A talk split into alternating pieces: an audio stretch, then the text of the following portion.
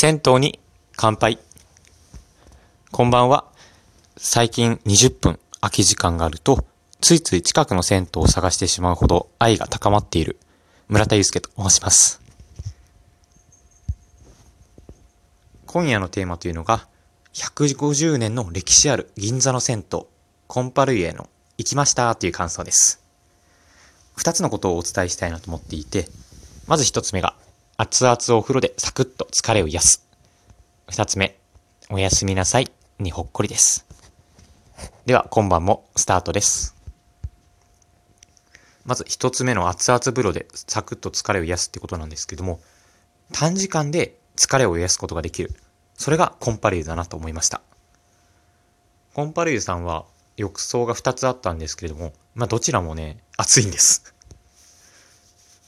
うん、5分ぐらい僕入っていたんですけども、まあ汗がたくさん出てきて、あ、もう体も温まったから出ようかなっていう感じで、こんな風に少し時間が空いた時にリフレッシュのために入ることができるな、できるのがいいなと思いました。僕の今日の予定というのが、仕事がまあ7時ぐらいに終わって、その勉、8時から予定があったので、まあ、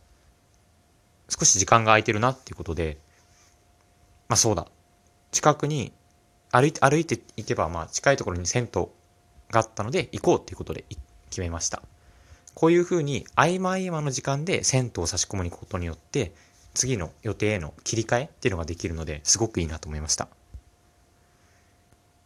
特に僕が今日勉強会に参加したんですけれども、まあ、銭湯に行くと、まず体も軽くなりますし、そして頭がスッキリします。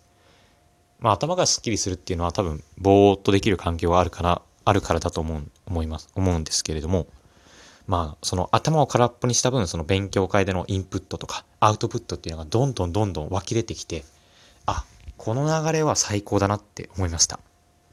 なので、まあ、今後も勉強会とかイベントとか参加すると思うんですけども、もしその会場の近くに銭湯があったら、うん、こういったことを生き続けていきたいなと思いました。二つ目に、おやすみなさいにほっこりです。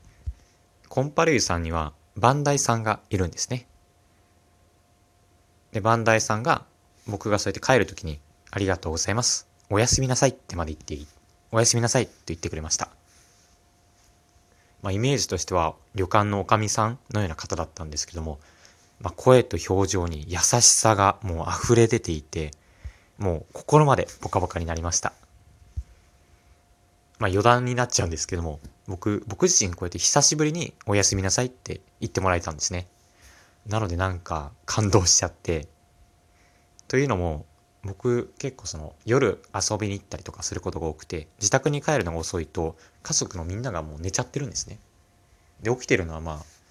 動物たち、まあ猫と犬がいるんですけども、まあお二人、二人が起きていて迎えてくれてはいるんですね。